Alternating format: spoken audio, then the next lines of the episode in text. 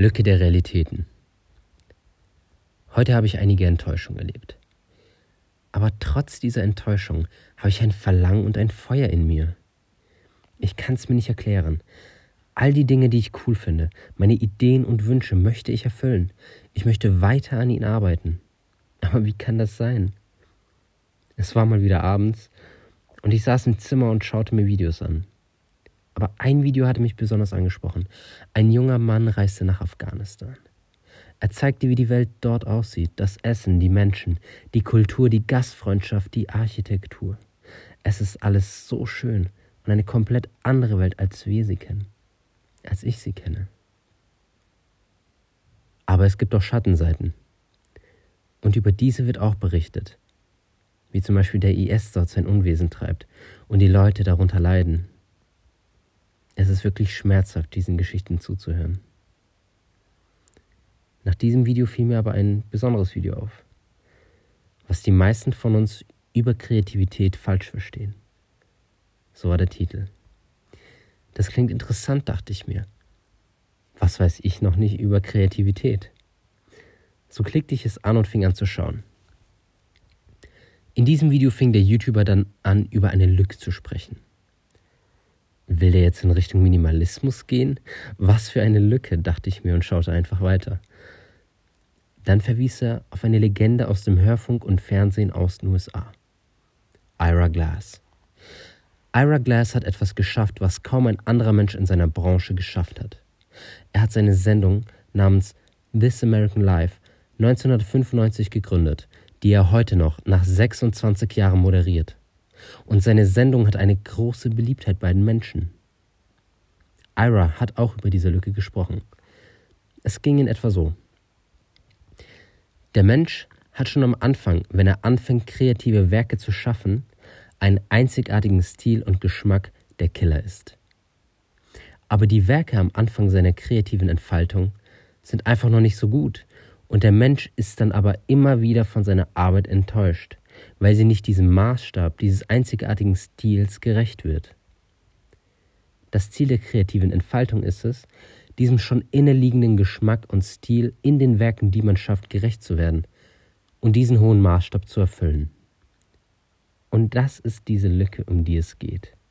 Diese Lücke zwischen dem Jetzt, der Realität, mit der man nicht zufrieden ist, und der Zukunft, der Realität, wo dieser Maßstab erfüllt und dieser inneliegende Duktus in den Werken manifestiert wird. Diese Lücke zwischen dem Jetzt, der Realität des unerfüllten Potenzials und der Realität des erfüllten Potenzials. Diese Lücke gilt es zu schließen. Und der einzige Weg, wie diese neue Realität erreicht werden kann, ist, indem man regelmäßig Werke schafft, sich regelmäßig Zeit nimmt, regelmäßig ein Stück diesem Ziel näher kommt, regelmäßig das inneliegende Potenzial weiter ausschöpft, um der Mensch zu werden, der man sein möchte. Um der Mensch zu werden, der man eigentlich ist. Kann es sein, dass wir Menschen ständig versuchen, unsere Realität zu verändern? Man setzt sich Ziele und macht Pläne, um diese zu erreichen. Man stellt sein Zimmer um, richtet es neu ein, holt sich immer wieder neue Klamotten, als ob man keine hätte. Man möchte sein Aussehen verändern, macht Diäten, treibt viel Sport, lässt sich operieren, schminkt sich, ändert seinen Stil, möchte den anderen gefallen, möchte sich selbst gefallen. Ist es draußen kalt, so wünscht man sich den Sommer herbei und macht drin die Heizung an.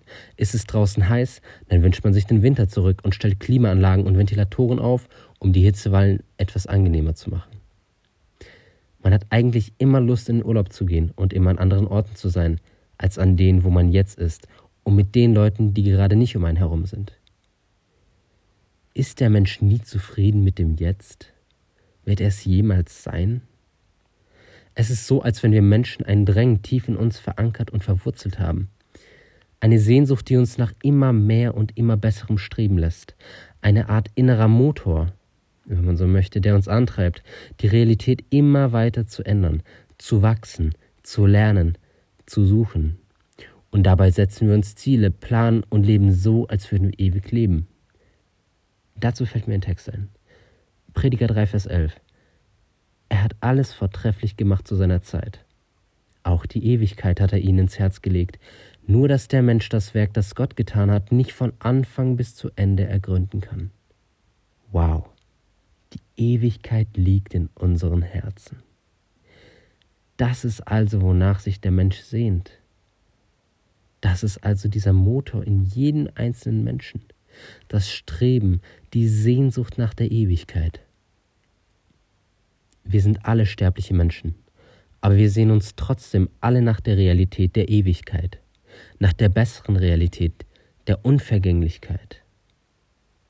Wir wurden für die Ewigkeit geschaffen, nach einer Schmerz, Hass und leidfreien Realität. Aber wie können wir diese Lücke der Realitäten schließen? Können wir das überhaupt?